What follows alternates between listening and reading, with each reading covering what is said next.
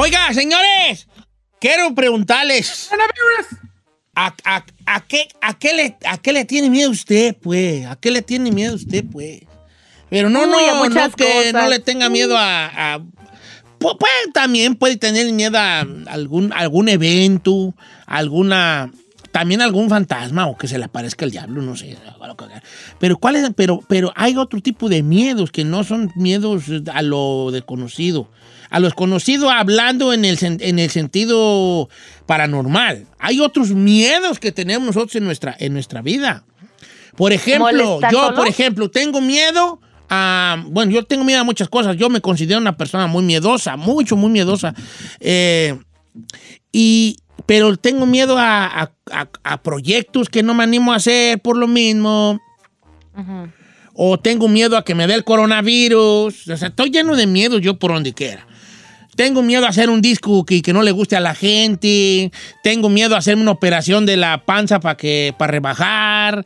Tengo miedo a tengo miedo a miles de cosas. Tengo miedo a ir a que me a, que me enderecen el tabique de la nariz y me haga una operación. Te- te- le tengo miedo a cientos de cosas. Oh my God. Sí, sí, sí, tengo, todos tenemos muchos miedos. Y yo soy muy fanático de las personas valientes, las personas que son aventadas, las personas que enfrentan esos miedos. Porque una realidad es esta. El éxito está al otro lado del miedo. Y quiero preguntarle a la gente, ¿a qué le tienen miedo ustedes, pues? ¿A qué le tienen miedo? Estaba viendo una cosa que me, me llamó la atención, por qué quería, por qué me, me, me atreví a hacer esta pregunta. Y es por, por la siguiente historia, que, que es la siguiente historia. Esto, hablaba, un, un- un hombre hablaba que dice, y la historia empezaba más o menos así. Yo tenía un, un perro negro pero no era, pero no era un perro negro como una mascota. Era un perro negro que se llamaba depresión. Cada vez más, este perro negro se empezaba a meter en mi vida, en mi forma de pensar, en mi forma de relacionarme con la gente. Entonces empezaba a hablar, empezó a hablar de su depresión comparándola con un perro negro. Entonces él habla de que él tenía miedo de ir a terapia porque eso era para locos. Porque eso era, "Con- a este vato va a terapia, se iban a burlar sus amigos de él, su familia se iba a burlar de él. Entonces él decide un día ir a terapia, que era su mayor miedo, ir a enfrentarse ante lo que sea que te enfrentes, porque no, no realmente no te enfrentas a un doctor cuando vas a terapia, te enfrentas a ti mismo. Y, y se da, y entonces puede vencer su miedo de ir a terapia y le empieza a ayudar en mucho en, su, en el perro negro, que es la depresión que es que, la- que, la, que el que tenía. Entonces eso me, me, me, me, me hizo pensar en esta pregunta, ¿a qué le tiene miedo a usted? ¿A emprender un negocio? ¿Tiene, ¿Cuál es su constante miedo cuando se va a acostar? ¿En qué piensa? Y no hay miedo chico, no hay miedo chico. Usted le puede tener miedo a una cucaracha y yo me puedo reír de una cucaracha y decirle, jajaja, ¿cómo le va a tener miedo a una cucaracha? Pero yo le, Claro. tengo, yo le tengo miedo a estar más arriba de un segundo piso y usted se puede reír de mí de, ¿cómo te, pues, ¿cómo te va a dar miedo un tercer piso? Pues sí. No hay miedo pequeño. En nuestra mente, en, nuestra, en nuestro ser, ese miedo, aunque sea pequeño para los demás, para nosotros es gigante, inmenso. Y cometemos muchas veces el error de querer decirle a la gente para que so- sobreponga un miedo que nomás no tengas miedo. Como si eso fuera la, la, la, la, La medicina. Es que tengo miedo. Pues no tengas miedo. Ay, gracias. Nunca había pensado en eso, hombre. Tienes razón. Me explico. Sí, ¿A qué le tiene miedo? Compártalo con nosotros y vamos a ayudarnos entre todos. ¿Qué le parece? Chica Ferrari, ¿a qué le tienes miedo, hija? ¡Uh! ¿Hablar en el radio le tienes miedo? Sí. ¿Sí le tienes miedo a hablar en el radio? Hablar en general. O, se- o sea, tú te consideras que eres una persona, porque tú no eres muy habladora, ¿eh? No, I'm not. No. Penosa, ¿no? Sí, y para todo me pongo roja.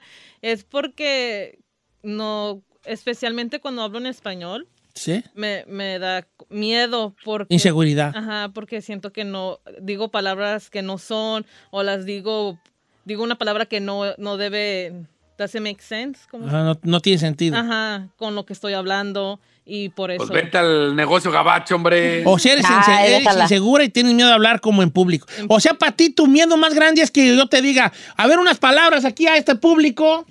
Si yo te subo al escenario, a un escenario, este, te, te me... Me pongo No, pues roja, sí. una. eh, y, y- y te vas a... Si yo te digo mañana, va a haber un evento de fiestas patrias, va a haber 30 mil personas, te voy a subir a que saludes. Si yo te digo hoy, Ajá. ¿qué pasa en ti?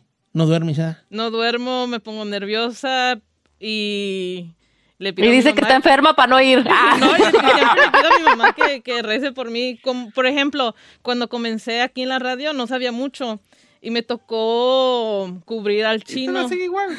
y estaba usando el Box Pro y no sabía usar el Box Pro.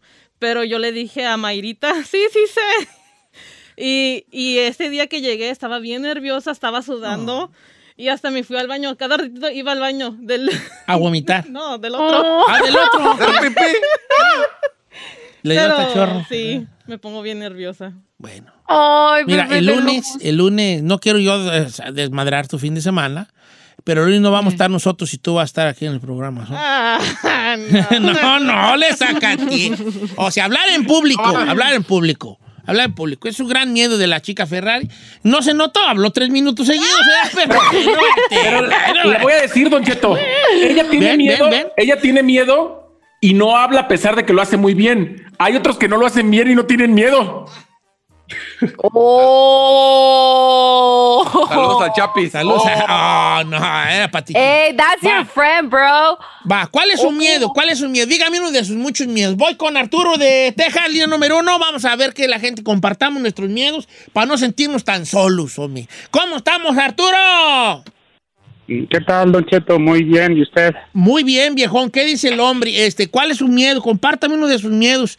Este, aquí, hombre, Mire- para echarnos ánimo. Mi- mire, Don Cheto, es, estoy pasando por una realidad muy difícil, Don Cheto. Este, todo empezó cuando yo era, era niño, era totalmente feliz, completamente feliz, y, y murió mi abuelo paterno, ah, digo materno, perdón, eh, y empezaron unos miedos muy extraños, Don Cheto, de, de estar en un segundo nivel, no podía estar en un segundo nivel, no podía subirme a un tren, no podía subirme a un camión.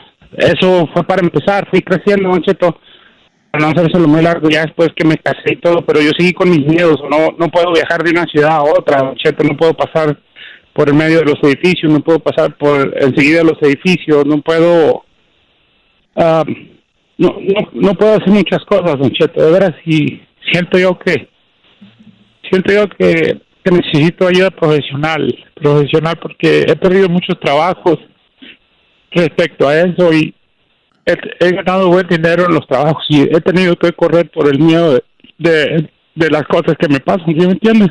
Tu miedo, tu miedo es entonces, ¿a qué, le- a qué es? Por ponerle un título a tu miedo.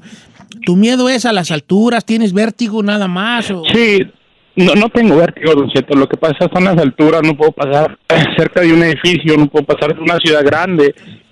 Mis hijos me han dicho que quieren ir al mar y no- tengo miedo a ir y, y son, son cosas de esas, ¿sí me To- entiendes? Estoy totalmente desesperado por... Todos Por estos eso. miedos, tú, tú le, tú, tú te los atribuyes, este, a, a alguna, algún trauma infantil. Hay una cosa que se llama estrés postraumático y se los explico a grandes rasgos. Sincero, obviamente, un experto. No me haga mucho caso a mí, ¿eh? Así es la regla número uno, no me haga mucho caso a mí.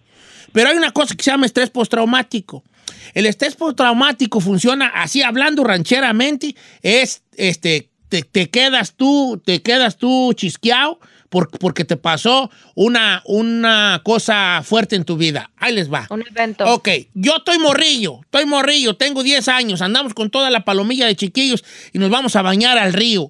Entonces yo no sé nadar y entonces yo no me quiero meter al río porque está muy lleno y mi mamá me regaña porque no sé nadar y no- que no me meta al río.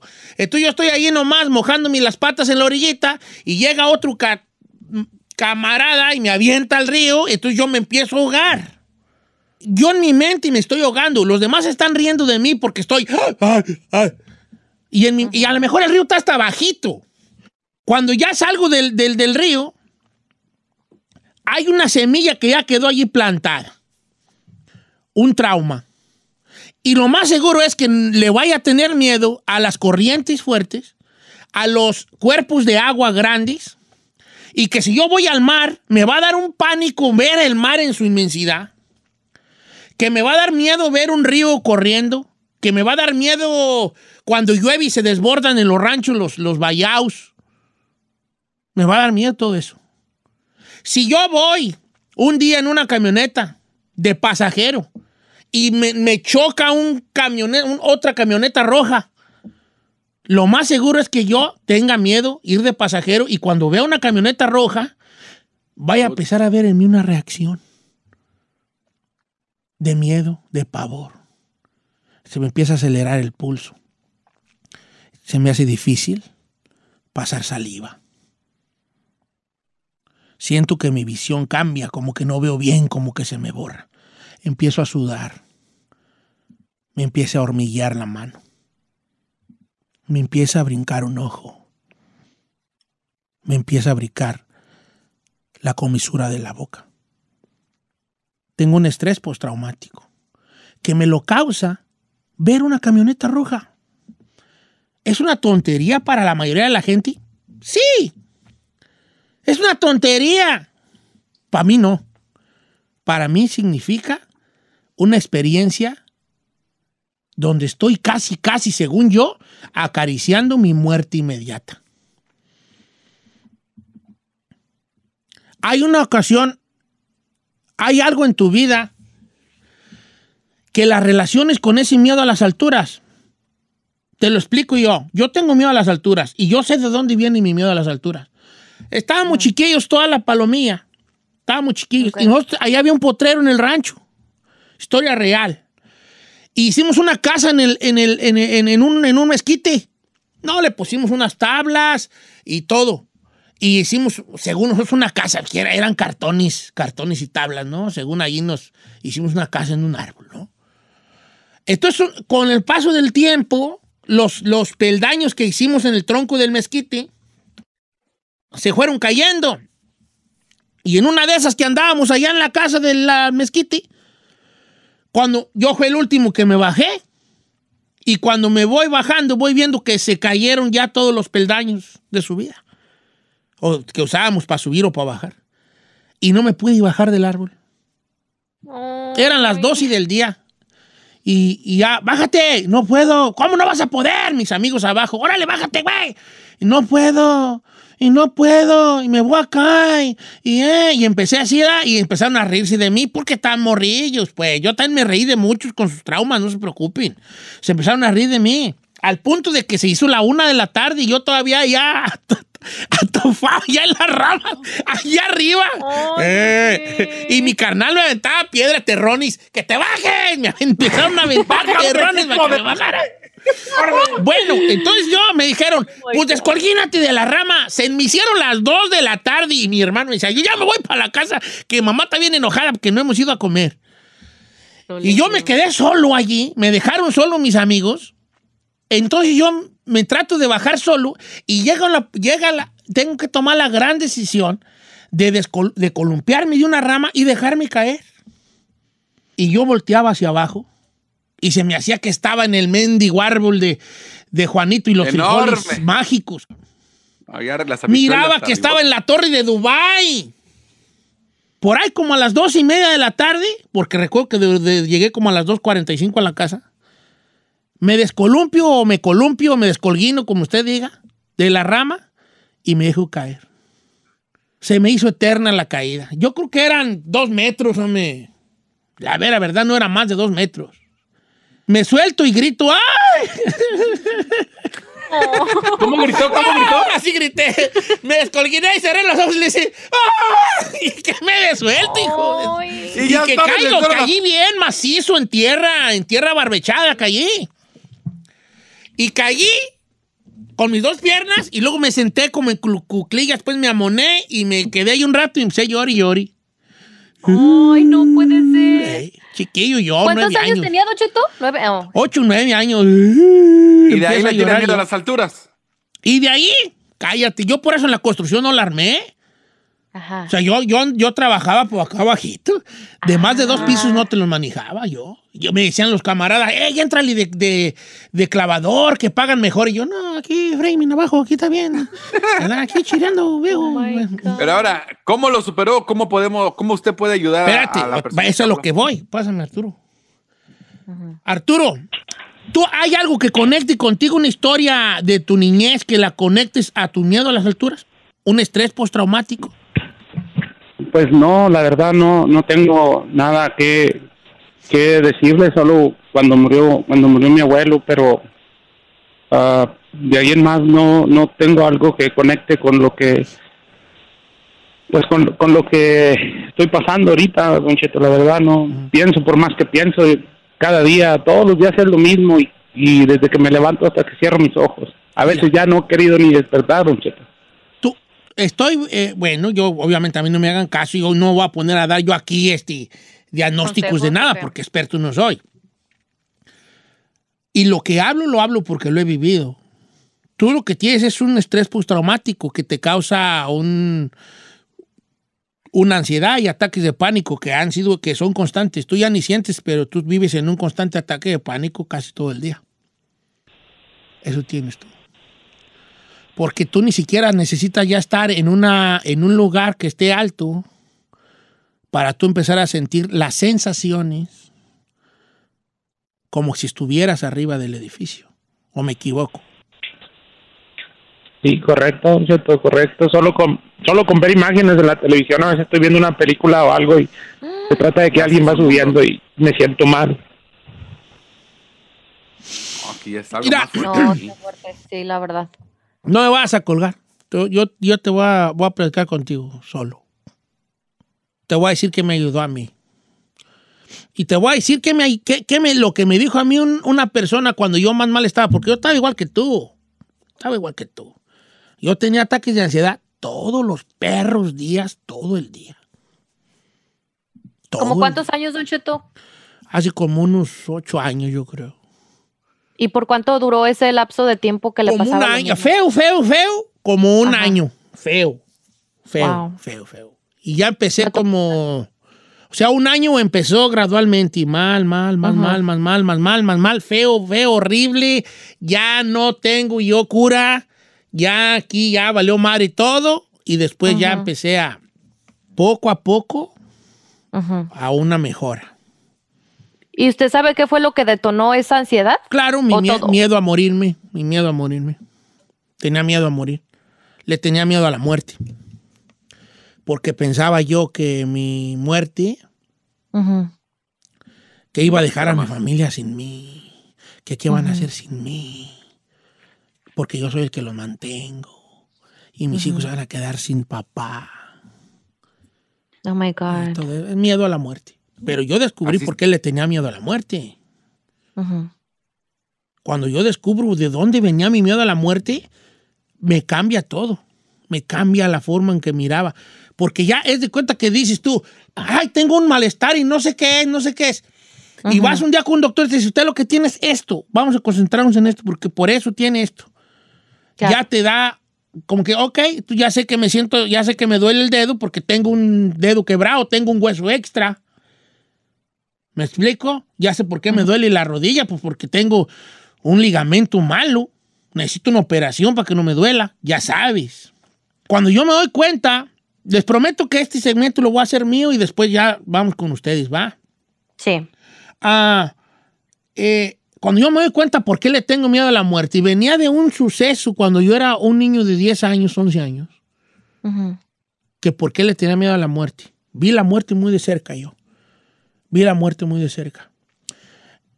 Y más que ver la muerte muy de cerca, vi la muerte, lo que causa la muerte alrededor.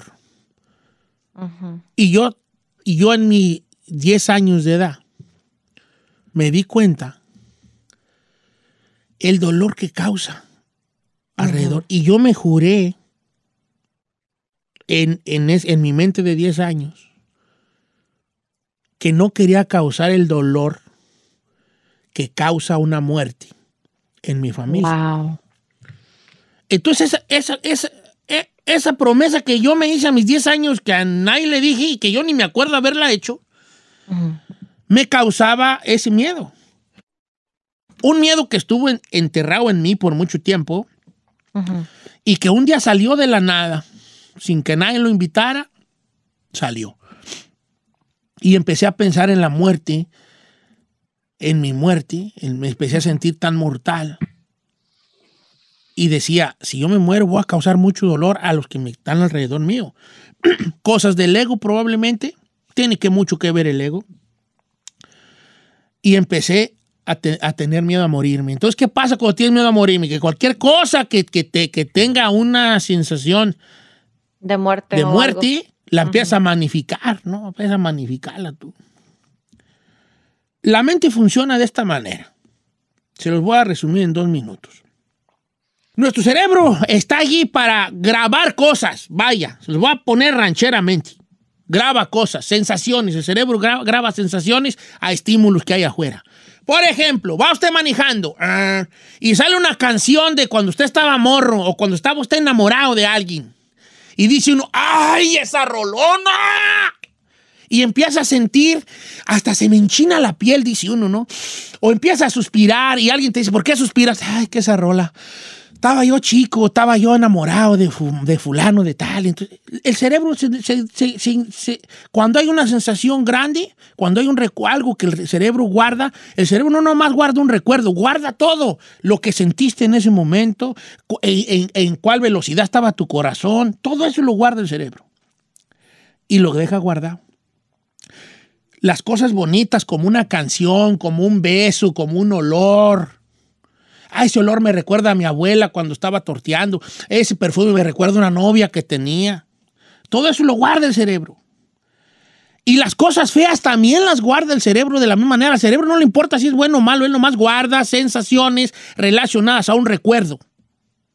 Cuando tú, cuando nosotros nos pasa una cosa eh, mala, voy yo manejando, hay un choque enfrente de mí, el otro carro da una vuelta, se viene hacia mí. ¿Te imaginas en qué tensión estoy yo viendo que un carro viene hacia mí y yo me voy a estrellar en, en ese coche? Claro. Todo ese sentimiento del cuerpo, esa adrenalina, te la guarda un recuerdo. Y cuando tú veas un camión de esa manera, de ese color, un día igual, con la misma nube, el mismo color, el sol en la misma posición, te va, el cerebro dice, oh, yo tengo un recuerdo a este estímulo que le estás dando, a esa imagen que me estás enseñando, yo tengo un recuerdo con muchas sensaciones y ahí te va, bolas. Entonces tú empiezas a sentir todas estas sensaciones.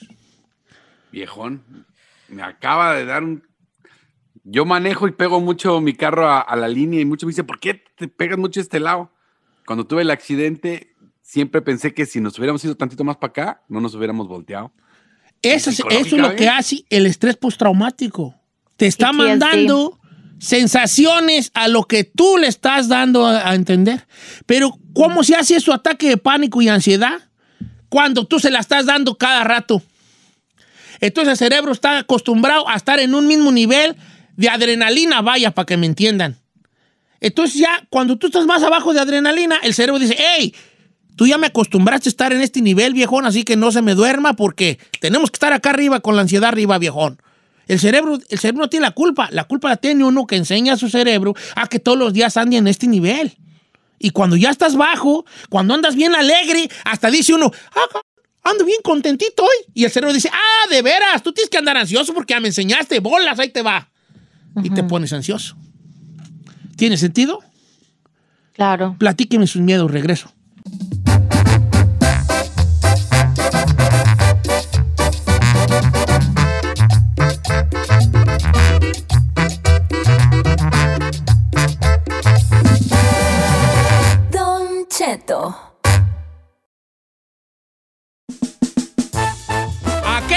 Miedo? Dijo aquel. Es, a ver, platíquenos sus miedos. Hablar en público, a las alturas. ¿Cuál es uno de sus grandes miedos? Estamos en vivo. eh, tengo muchas preguntas. Gracias a toda la gente que me manda mensajes positivos de, cuan- de que les conté a grandes rasgos mi historia. Muchas gracias, les agradezco mucho. Se las cuento a modo de de que se alivianen y que digan, eh, si yo salí, hombre, que son más mensos que ustedes, hombre. Claro que ustedes van a, van a, van a poder, claro. Dice por acá, Don Cheto, gracias por cortar lo que contó. Eh, ta- los estrés postraumáticos también aplican lo sentimental a todo. Tú puedes tener un estrés postraumático porque un día te dieron pollo y te andabas ahogando con un pedazo y desde ese día ya no vas a poder comer pollo hasta que tú lo, lo superes. Hasta ¿Así de en una plano? hasta en claro, hasta en una comida. Si tú un día te, te hizo daño los tacos de cabeza, no te gustan a los tacos de cabeza de por vida porque un día te hicieron daño y eso es un estrés postraumático, así de sencillo. Si un día te comiste un dubalín echó a perder, no vas a poder ver los dubalines nunca más en tu vida. Estrés postraumático. Dice Sí, Don Cheto, bueno. yo tengo un, un miedo a que le pase algo a mi familia. Y ahorita que lo escuché, y ahorita que lo escuché hablar, ya sé de dónde viene el miedo. Un día nos asaltaron allá en México y desde ese tiempo, desde ese entonces, cuando nos asaltaron a mano armada, yo no puedo estar en la casa y no y- e irme a dormir sin antes checar ventanas, puertas, que todo esté laqueado, tener una pistola cerca a la mano por si alguien entra. Es, un trauma de lo de la de que te, tienes un miedo de que te van a asaltar. Claro. Claro, claro que sí.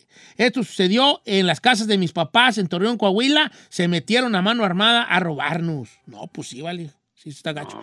Paulo, saludos, Paulo. Te mando un abrazo, hijo. Como quiera que sea.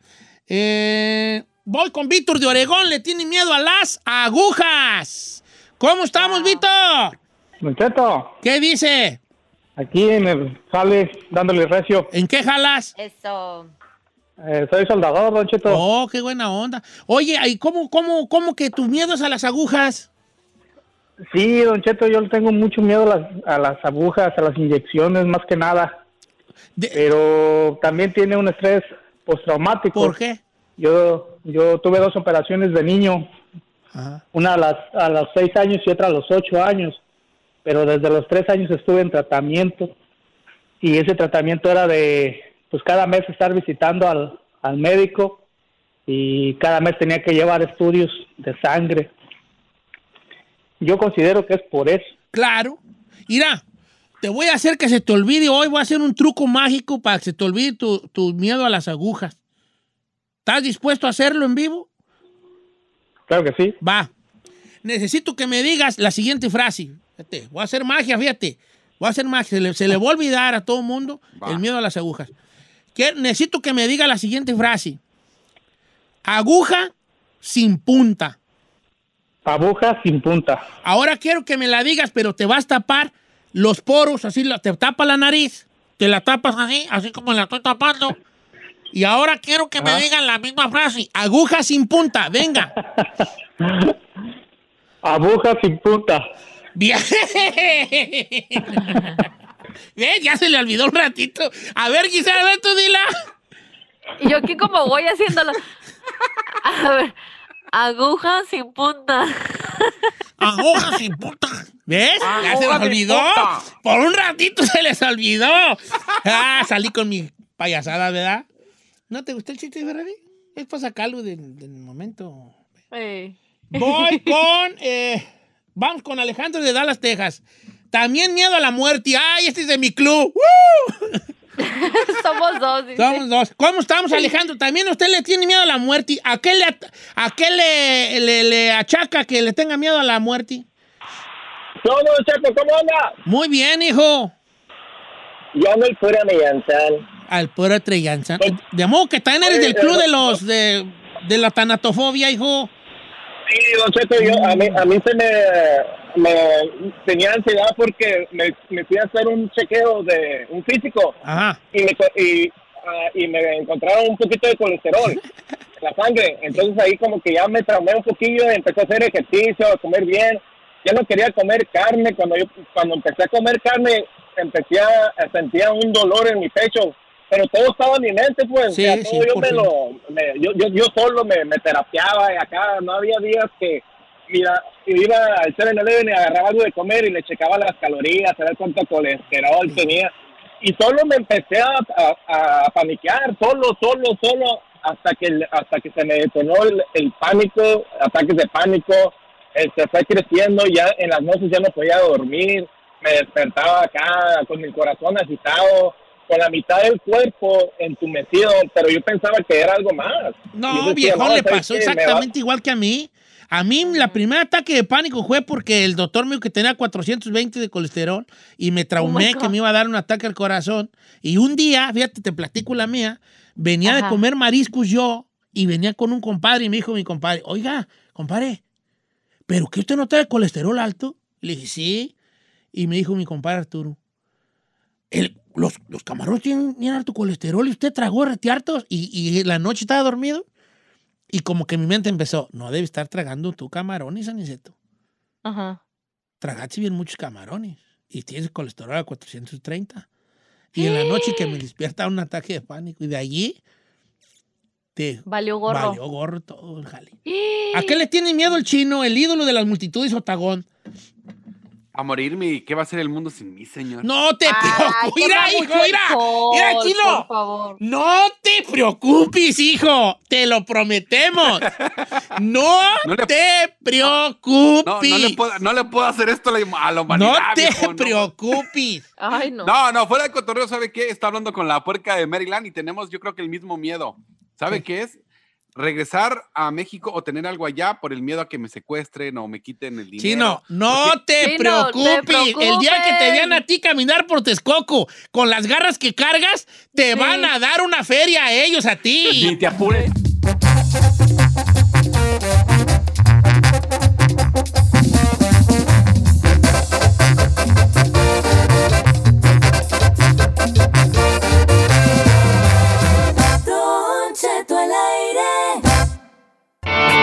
¿Quieres saber qué está pasando en la farándula?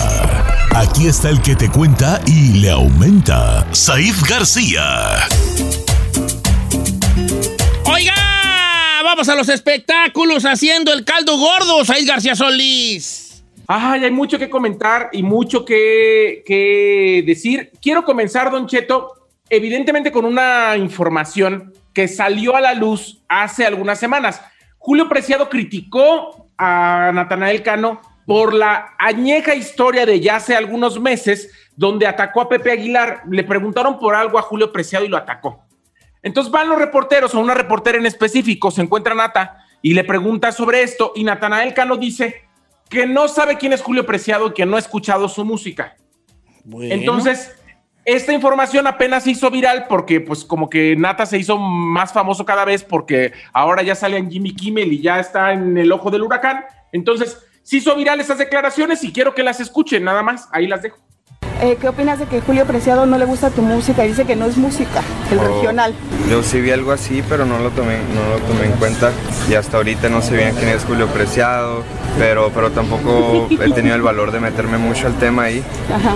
No me he metido al tema, ¿me entiendes? Porque no tengo la necesidad, pero todo bien. Ahorita estamos eh, totalmente en medio de cualquier cosa que nos digan, entonces estamos contentos con lo que estamos Nata, de niño nunca escuchaste a, Nat- a este, a Julio Preciado, a Banda El Recodo, porque dices que no lo conoces.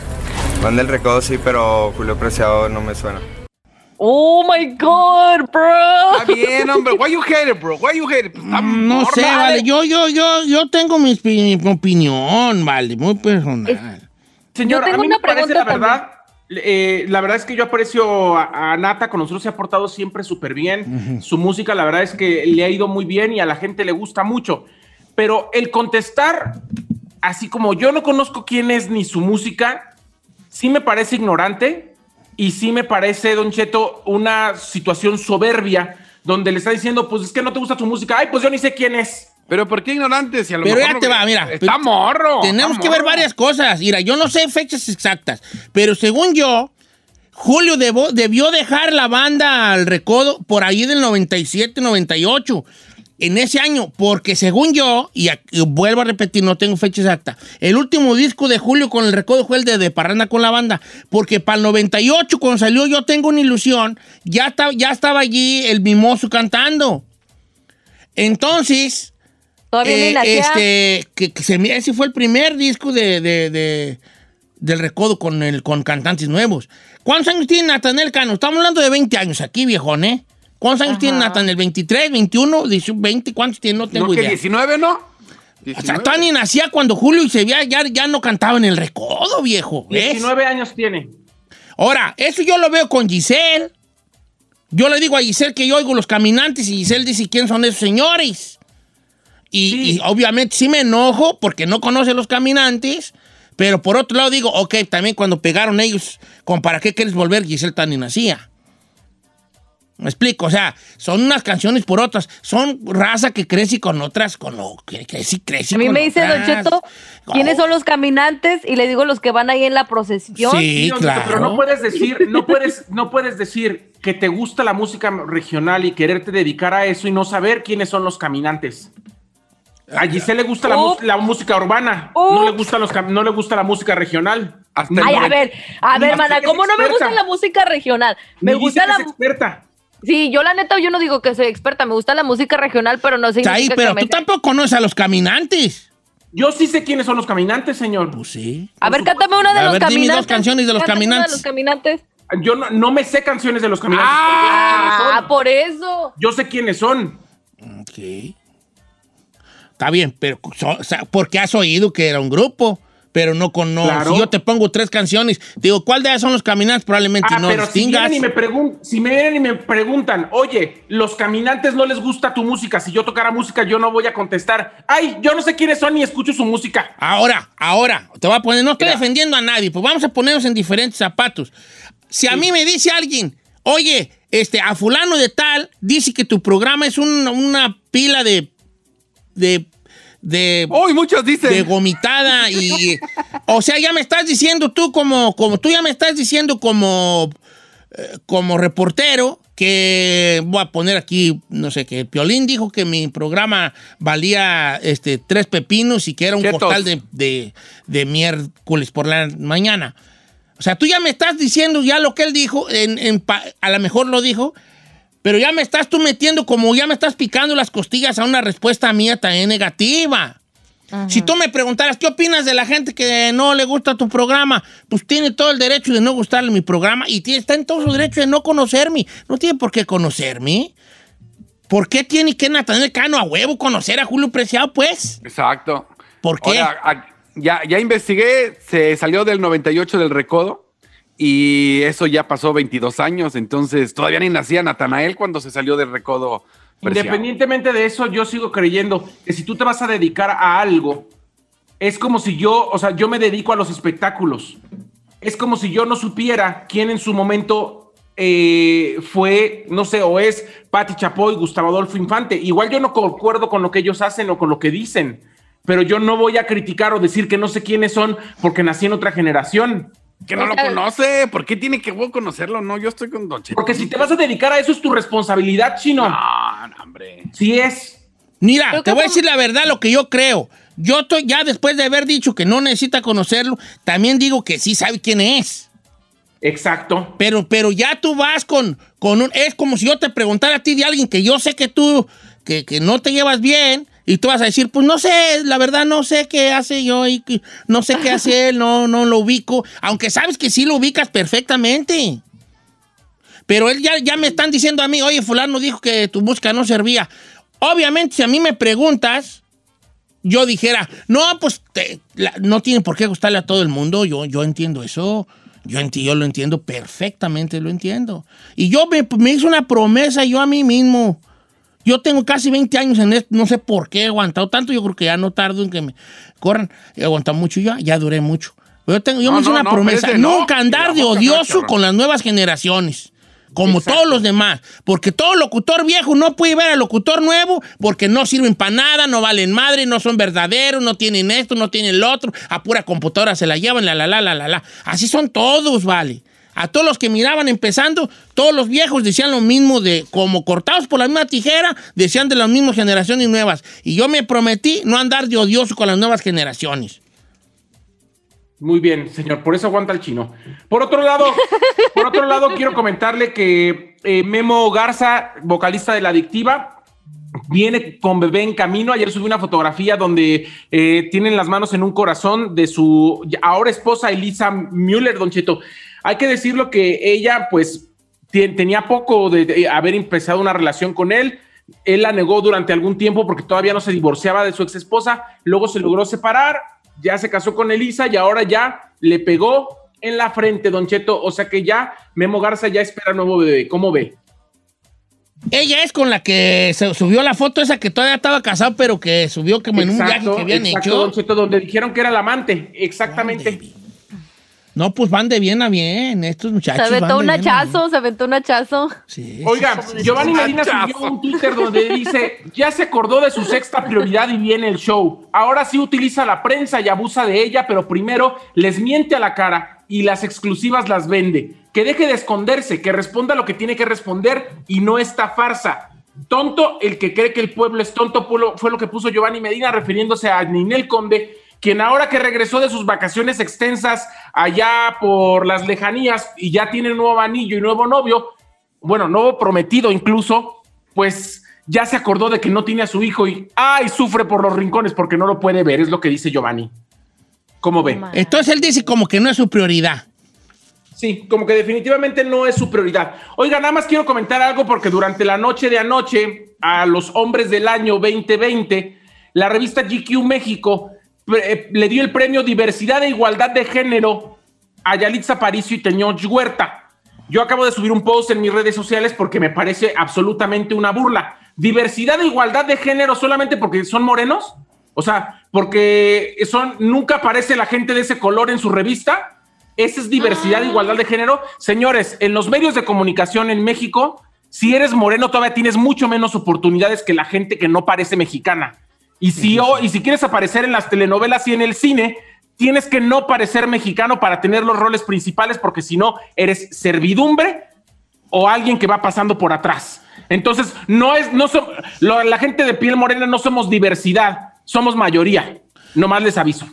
No, no, fíjate que qué bueno que me da gusto este reconocimiento, pero a la vez como que no sé si me agüite también.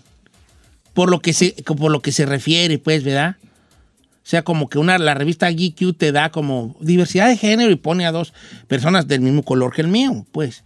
No sé, entonces como que thank you, pero me ayudas, pero, Pero no creo no que mucho. ¿verdad? Así como Sí, que ahora resulta también que me lo para está ellos somos recalcando diversidad. mucho. Ah. Ahora Claro. resulta que para ellos somos diversidad, señor. También quiere ser el galán de la novela. Said, on, come on. Chino, tú querías ser Nachito, entonces cállate los hocico. Sí, no. Mira, si, Oh si my alguien ha God, vivido why are esto, también tú lo viviste, chino. Tú quisiste Ah, traer a. Andy hoy, no te, y la mera neta, Ya no sé. te pelaron por prieto, hijo. Por- ya sé, correcto.